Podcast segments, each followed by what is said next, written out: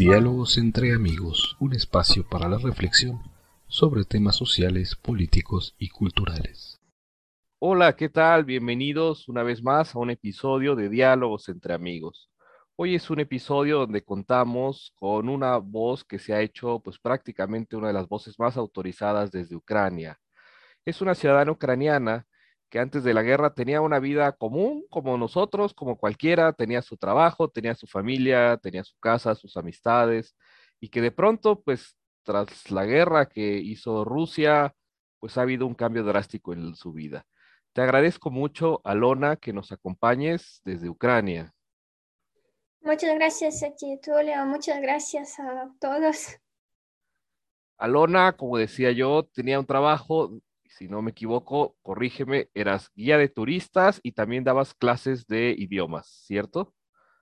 Sí, exacto. Eh, pero mm, yo trabajaba más como guía turística, yo organizaba los tours por Kiev, la capital de Ucrania, y también tours a Chernóbil, a la zona de exclusión. Creo que mucha gente ah, sabe o algunas personas recuerdan que en 1986 pasó, explotó en la planta nuclear de Chernóbil. Y yo organizaba los tours a esa zona abandonada. eso fue increíble porque es una mm, zona, una ciudad donde la gente vivía, ahora no vive, explicaba historia, etc. Los tours ahí empezaron a hacer hace poco, desde 2008, ah, y solo hay una parte que es abierta donde la gente puede estar, podía estar, y otra zona que se llama mm, la zona de 10 kilómetros que está más cerca del reactor. Mm, esa zona es un poquito más cerrada. Allí la gente no podía estar durante mucho tiempo porque ahí estaba el bosque rojo, la zona más contaminada del mundo. Ah, pero eh, era una experiencia, yo creo que inolvidable para mucha gente y porque es súper interesante y súper informativo, porque mucha gente tiene y tenía estereotipos sobre radiación, ah, pero radiación cuando cayó uh, zona cercana de Chernobyl cayó en diferente cantidad a esa tierra, a ese territorio, por eso hay zona limpia donde la gente puede vivir y algunas personas viven hasta 90 años, 80 años, es la gente mayor de edad y comen todo de, de ahí y hay zonas donde la gente no puede vivir, no puede estar y eh, no sé si tú escuchaste soldados rusos cuando entraron a zona. Sí, hace unos días, sí, sí. entraron al bosque rojo, ¿no? Creo que al bosque rojo y ya están ahora en el hospital. Exacto. Eh, por eso, yo creo que por eso merece la pena estudiar historia, ah, viajar para saber un poquito, porque ellos, eh, yo no sé sobre qué ellos pensaban, sobre qué pensaron líderes del ejército, que dijo a soldados estar ahí en zona más contaminada del mundo durante mucho tiempo. Pero... Sí, no, no había razón, no, no, yo creo que ni siquiera sabían dónde estaban entrando y y, que según leí las noticias, creo que ya están en hospitales en, Bielorrusia porque se radiaron prácticamente. Sí, sí, son, son locos. Tú, tú estudiaste historia, ¿es, ¿es correcto? Sí, exacto. Yo estudiaba historia durante seis años. Eh, yo estudiaba historia en Kiev, por eso yo vivo en Kiev ya durante mucho tiempo.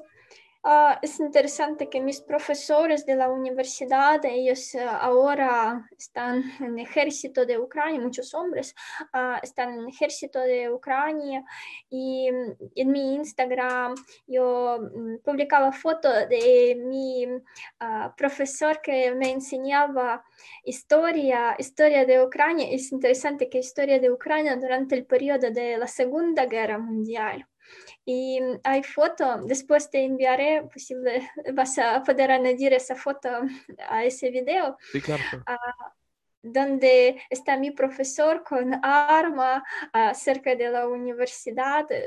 Es como impresionante que imagino, sí, la historia se, se repite. Tú eh, antes de la, de la mañana del 24 de febrero, eh, ¿tenías como alguna noción? ¿Se hablaba de algo en, Ucrania, de lo que pudiera pasar? O digamos que la gente no, ¿cómo decir?, vivía una vida normal, sin mucha preocupación. Mm, yo creo que mm, nunca puedes estar preparado para una guerra si eres una persona civil, si no eres militar. Ah, hace dos meses, hace tres meses, mis turistas, mucha gente me preguntaba sobre guerras, si vamos a tener guerra aquí en Ucrania. Yo contestaba a todos que nosotros eh, tenemos guerra ya durante ocho años porque la guerra en Donbass contra Rusia y Ucrania, ejército de Rusia y Ucrania, y yo no pensaba que en el siglo XXI, en 2022, los rusos van a atacar a toda el territorio de Ucrania, van a destruir edificios, matar niños, eh, eh, violar chicas, eh, robar todo de nuestras casas, tostadoras, ropa. yo no sé, es es terrible todo lo que está pasando y todo lo que ellos están haciendo, esa operación paz, como dicen en Rusia, es, es guerra, no, no es una operación, es guerra, porque en Ucrania vive la gente normal, vive la gente igual como en México, como en mm, España, ah, como en cualquier otro país, la gente que quiere la paz. Aquí no tenemos nacionalistas, nazistas, uh, no, eh, eso no tenemos aquí, eh, vive gente normal, 44 millones eh, ah, de habitantes tiene Ucrania. Pero hay mucha propaganda, hay mucha información falsa que usan los rusos para, ah, para buscar algún motivo de, de esa guerra, que no tiene ningún sentido uh, porque para Rusia, un país enorme, uh, no es tan importante conquistar pequeña zona de Donbass, es más importante um, mostrar a todo el mundo el poder que ellos tienen y ese movimiento de imperialismo. Uh, porque hay Iván Ilyin, es un famoso filósofo eh, que escribió un libro uh, sobre idea de imperialismo ruso, de fascismo ruso. Uh, él escribió todo lo que quieren y Vladimir Putin y muchos otros políticos de Rusia usan uh, sus textos para um, como motivación, yo creo que el tema de la propaganda es muy complicado, pero a la gente que va a ver ese video yo quiero explicar que mm, Sí, ustedes pueden encontrar en uh, uh, redes sociales mucha información falsa, pero tienen que entender que uh, ahora nosotros vivimos en siglo XXI, por eso hay guerra no solo con tanques, con armas, pero también hay guerra en las redes sociales y hay especial, no sé, bots, personas que ganan dinero así, escribiendo algunas tonterías, etc. Uh, yo, yo no sé sobre qué piensa esa gente, porque uh, ellos están haciendo eso solo para no sé, para tener dinero, pero uh, ni siquiera entienden qué daño hacen, hacen psicológicamente a la gente uh, que, por ejemplo, vive aquí en Ucrania, porque yo también tengo pequeño blog en Instagram donde yo, como una persona que está aquí, mis padres están aquí, eh, toda mi familia está aquí en Ucrania. Yo trato de explicar a la gente lo que está pasando en Ucrania y a mí me empiezan a escribir uh, desde, uh, desde México o desde Argentina y explicar lo que está pasando en Ucrania. E, es, es terrible. Es increíble, ¿no? Sí, que, sí, sí, que, que alguien te quiera venir a corregir algo que tú lo estás viviendo y que tú sabes cuál es la realidad. Exacto, exacto. Y eso se nota mucho que la gente, eh, la gente eh, escribe de cuentas que no son reales porque ellos tienen cero suscriptores o dos suscriptores o diez uh, suscriptores, cero publicaciones y uh, su página, su cuenta en Instagram, por ejemplo, uh, está cerrada, siempre está cerrada. Mm, yo mm, ya no sé sobre qué ellos piensan cuando hacen eso y por qué no buscan un trabajo normal para desarrollarse como una persona, para para poder decir en futuro a sus hijos que ellos están haciendo algo bueno. Y, pero vale, es otro tema. Sí, sí, qué bueno que lo dices porque de verdad hay muchísima desinformación, hay muchísimos bots, hay muchísimas de estas cuentas que, que unas de verdad se ven notoriamente falsas y otras también de gente que pues uno dice será falsa, quién sabe, y que dice uno, bueno, pero ¿cómo pueden eh, venir a comentar todas estas cosas, no las, o sea, no tiene ni siquiera una cierta lógica lo que hacen. Pero bueno, volviendo al punto, tú has vivido eh, pues prácticamente hasta eh, los últimos días en, en Kiev. Eh, ¿Es así? Estabas aquí y, sí. y tuviste que evacuar. Eh, mira, yo uh, siempre vivía en Kiev. Cuando empezó la guerra, uh, 20, eh, 22 eh, de febrero estuvimos en las montañas Cárpatos, después volvimos de viaje el día 23, entonces el día 23, después de tren, de todo ese viaje, el día fue bastante complicado, por eso yo no escuché mucho las noticias porque estaba cansada y el día 24 ya empezó la guerra.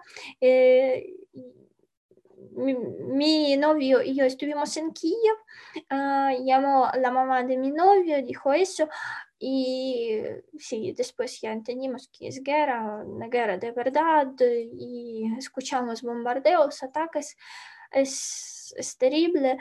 Uh, el día 24, 25, 26 estuvimos en Kiev, pero nosotros vivimos en piso, en apartamento 24, entonces el edificio es muy alto y estar ahí era peligroso, por eso decidimos salir eh, de Kiev. Ahora estamos cerca de la capital de Ucrania, cerca de Kiev, por eso todo lo que está pasando en Kiev nosotros vemos, escuchamos, también aquí hay alarmas, sirenas, no dormimos bien porque por la noche hay más bombardeos y es terrible que tú no durante el día empiezas a dormir, pero durante el día también hay bombardeos, etc. Ah, falta la comida, pero... Eh, la gente que pasaba por una guerra entiende lo que está pasando ahora en Ucrania y claro que hacer esas entrevistas, hablar con periodistas es, es bastante complicado, por eso eh, mucha gente no quiere hacer eso. Pero mi tío era militar, lo mataron hace poco. Eh, mi primo ahora está en ejército.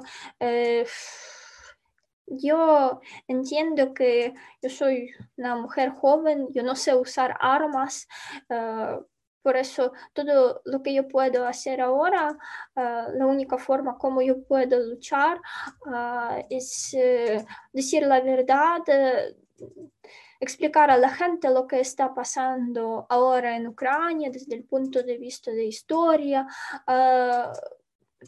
yo hablo cuatro idiomas, ucraniano, ruso, inglés y español, por eso yo trato de difundir la información verdadera. Nadie me paga dinero, yo no gano nada de eso, porque yo creo que solo así yo puedo ayudar a, a mis compatriotas y a mi familia es lo único, lo mínimo que yo puedo hacer. ¿No? Y es de verdad, bueno, primero pues te agradezco que, que, hayas eh, accedido un poquito de tu tiempo, sé que las condiciones en las que estás ahorita son difíciles, te agradezco mucho. Y de verdad qué bueno que des tu testimonio, porque todos estos testimonios, eh, hace poco tuvimos aquí a Irina Fechenko, si Dios quiere los siguientes días tenemos a, otra eh, invitada también de Ucrania. todos estos testimonios pues sirven para pues abrir los ojos de muchas personas, tratar de entender la, situación de este lado del mundo, quizás para nosotros es, es, algo lejano a veces porque, pues primero, nunca hemos vivido grandes guerras en, este lado, ¿no? O sea, el continente americano, pues sí ha habido guerras locales, pero no a una magnitud, digamos así. Y, cuando las hubo fue hace 200 años, ¿no?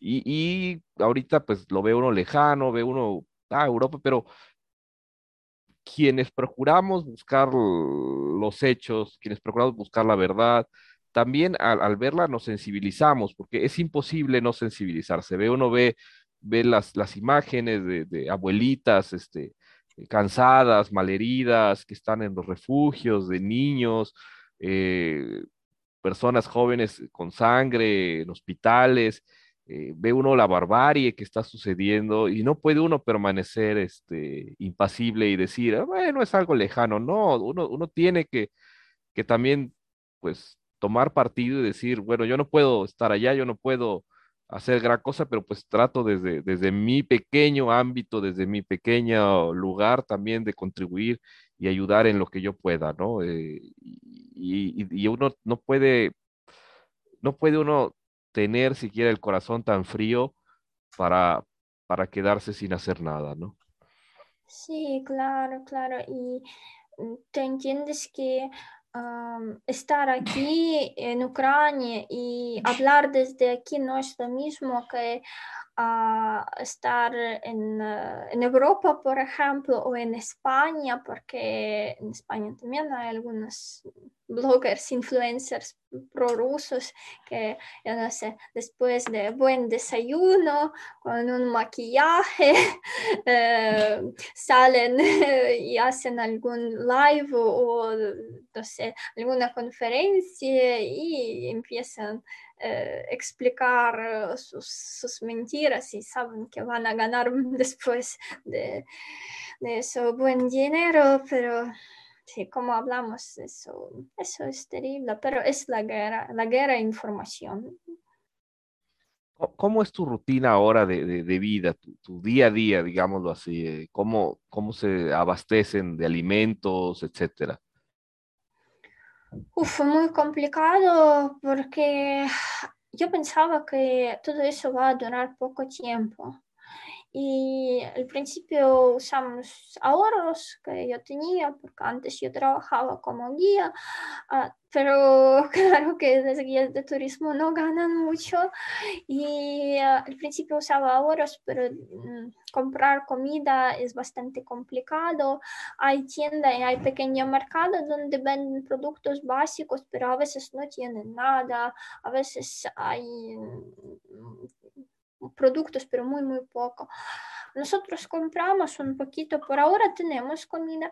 Uh, mis padres, eh, yo estoy en una situación más o menos buena, uh, porque aquí venden la comida. Mis padres eh, viven cerca de la frontera con Rusia y Bielorrusia, zona donde hay bombardeos, donde hay ataques. Uh, mis padres duermen en refugio porque tienen miedo ir a casa durante por, por la noche. Y venden nada, por eso ellos reciben ayuda humanitaria de países de Europa, de Polonia, envían comida, lo más básico, algunos productos y ellos recibieron dos paquetes, si no equivoco, durante ese mes con productos porque no hay otra manera, si no venden nada en la ciudad, por eso por lo menos así pueden conseguir algo. Y mm, también, claro que todavía leemos las noticias y yo entendí que eso no está bien porque si lees tanta, tanta información entiendes que tú no puedes cambiar nada. Eh, yo no puedo ir y luchar ahí o participar en algunas negociaciones, por eso yo decidí más em, ah, como concentrarse para no sé, para ver um, algo sobre, algo diferente, algo diferente para por lo menos descansar así.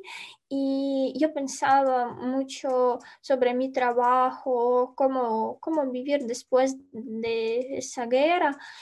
y yo no quiero cambiar mucho mi profesión porque uh, me encanta trabajar como guía, eh, guía turística, me encantaba explicar a la gente lo que está, mm, estaba pasando en Ucrania, eh, sobre historia, etc. Por eso uh, yo tengo una idea mm, de un proyecto pequeño, yo quiero empezar a hacer los tours online. Eh, es como una opción. Yo voy a explicar durante esos tours online eh, sobre ciudades que sufrieron durante la guerra, sus historias, etcétera. Porque, por ejemplo, hay ciudad que se llama Mariupol, eh, que fue destruido 80% de la ciudad, completamente destruido todo, mucha gente murió ahí. Ah, la historia es muy triste porque uh, todo el mundo podía ver fotos del hospital que bombardearon, de esas mujeres uh, con uh, sus bebés de ese hospital. y yo quiero hacer tours online y explicar um, sobre pintores famosos, sobre iglesias, mosaicos que hay en esa ciudad, porque Hay eh, conexión dentro de ah, México y Ciudad Mariupol. Ah, ¿de verdad? Ah, sí, sobre todo eso yo voy a explicar a mis turistas y la próxima semana yo voy a hacer anuncio en mi Instagram. Mi Instagram es alona-kibets. y ahí la gente va a poder, así va a poder ver cómo la gente vivía antes en esa ciudad y qué pasó ahora y entender que lo que está pasando tiene influencia no solo para Ucrania, historia de Ucrania, pero también influencia para la historia de todo el mundo. Claro, sí, sí, lo que estamos viviendo tiene influencia para todo el mundo y de verdad, ojalá lo puedas hacer, te deseo de verdad desde ahorita la mejor de las suertes y el mejor éxito este, estaremos esperando. Va a aparecer tu nombre en la grabación, va a aparecer tu, eh, el nombre de usuario, este, para que el, que no lo haya escuchado lo vea cómo se escribe. Y también este, en el, los que están viendo este video, en la descripción del video van a encontrar también un enlace a tu, a tu Instagram. Muchas gracias. Bueno, Alona, eh, otra cuestión que quizás eh, ahorita pudiera, mejor no sé, parecer lejana o, tal vez se, se, espera ya algo para futuro. ¿Qué, ¿Qué, es lo que están pensando los ucranianos ahorita cuando esto tendrá que acabar en algún momento? Esto no podrá ser eterno. ¿Qué es lo que esperan los ucranianos a futuro de esto? Uh, Claro que esperamos victoria porque yo estoy segura que nosotros venceremos. Es 100% eh, porque yo veo que todo el mundo nos está ayudando y todo el mundo mm, entiende que lo que está pasando en Ucrania, eso no es solo el problema de Ucrania, por eso ah, la libertad tiene que ganar ah, esa guerra. Ah, pero cuando va a pasar eso, esta pregunta, yo no puedo contestar a eso porque yo, yo no soy experta en uh, guerras, no soy politóloga, algo así. Yo soy una una persona civil, pero yo creo que eso va a pasar pronto porque nosotros estamos haciendo todo lo posible. Cada persona puede hacer algo uh, para ganar esa guerra. Uh, si ustedes viven eh, tan lejos uh, en México, en Argentina, en Chile, da igual, también nos pueden ayudar si van a salir a las protestas. Es muy importante. Si van a popularizar la información dentro de su amigos que, uh, que hay Ucrania y todo lo que está pasando en Ucrania eh, es... Eh, el problema no solo de Ucrania, pero de todo el mundo, porque los rusos por televisión, ellos hablan tranquilo que van a conquistar Ucrania, Polonia, los países bálticos, pero no, nosotros uh, no vamos a dejar a ellos hacer eso. Y tenemos que luchar, tenemos que hacer un esfuerzo más eh, y nos vemos en Ucrania. Perdón, estaba, estaba desactivado mi micrófono. Te decía, claro, nos veremos en, nos veremos en Ucrania en poco, si Dios permite, y, todos veremos cómo, cómo Ucrania no solo ganó, sino además se recuperó más fuerte de lo que ya era. Y todos estamos haciendo votos para que eso suceda, de verdad. Eh, se nos acaba ya eh, el tiempo. Eh, te quisiera yo pedir unos quizás últimos comentarios para cerrar, algunas ideas que quisiera cerrar y dejar para el auditorio. Ah. lo único que yo quiero decir es que hablamos un poquito sobre información falsa y yo quiero explicar una vez más a toda la gente que desde el punto de vista de una ciudadana uh, ucraniana, desde el punto de vista de una uh, persona que uh, vive aquí, que está aquí, um, desde el punto de vista de historia, porque yo soy historiadora, en Ucrania nosotros no tenemos nazistas, neonacionalistas, fascistas, etc. Todo eso es la propaganda y uh, yo les pido uh, mirar con mucha atención toda la información que ustedes uh, reciben porque es la guerra por la libertad. Ucranianos no empezaron esa guerra, Rusia empezó esa guerra y los rusos son culpables por todo lo que está pasando ahora aquí. Así es, Alona, y, de verdad, qué bueno que lo dices porque eh, lo que estamos viendo ahorita no es un ataque solo a Ucrania. Digamos, Ucrania es la punta del iceberg. Eh, lo que estamos viendo es un ataque a la libertad. Eh, desafortunadamente para Ucrania, ustedes fueron como como el primer frente y los primeros que, recibieron el ataque. Pero si Ucrania cae, caerá el mundo también. Por lo menos una gran parte del mundo, porque Rusia no se va a detener. Rusia va a decir, si, si puedo hacer esto en Ucrania, lo seguiré haciendo, como ya lo hizo con Georgia, como ya lo hizo en Siria, como ya lo hizo en Chechenia, como ya lo hizo en, en otras regiones. Eh, y si no, si no se contiene, si no se para Rusia, ellos van a seguir.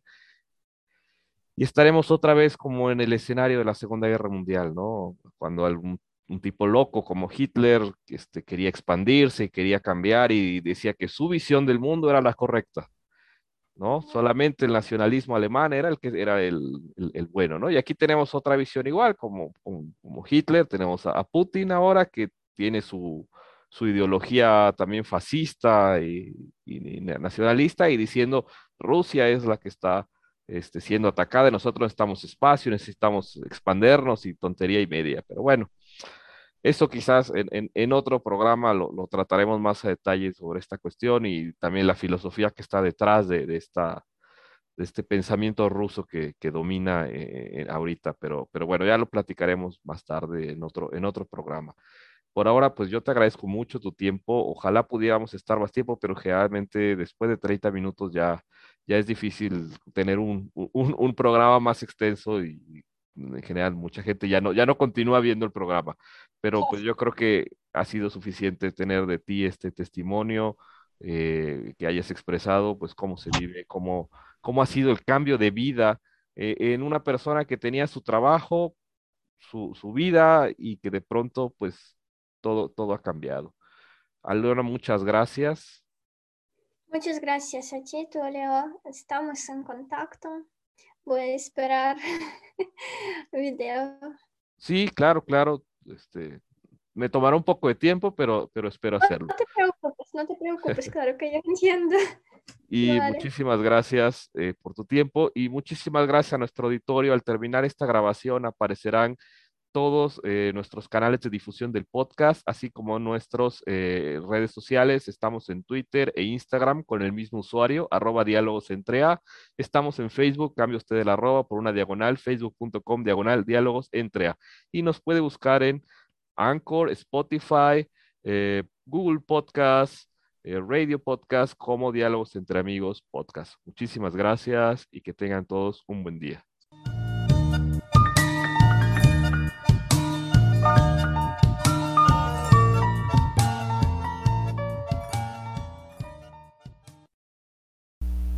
Programa grabado el primero de abril de 2022. Las opiniones son responsabilidad únicamente de quien las expresa. La música de inicio y fin es Electro Tango de Joseph McDade. Diálogos entre amigos, todos los derechos reservados.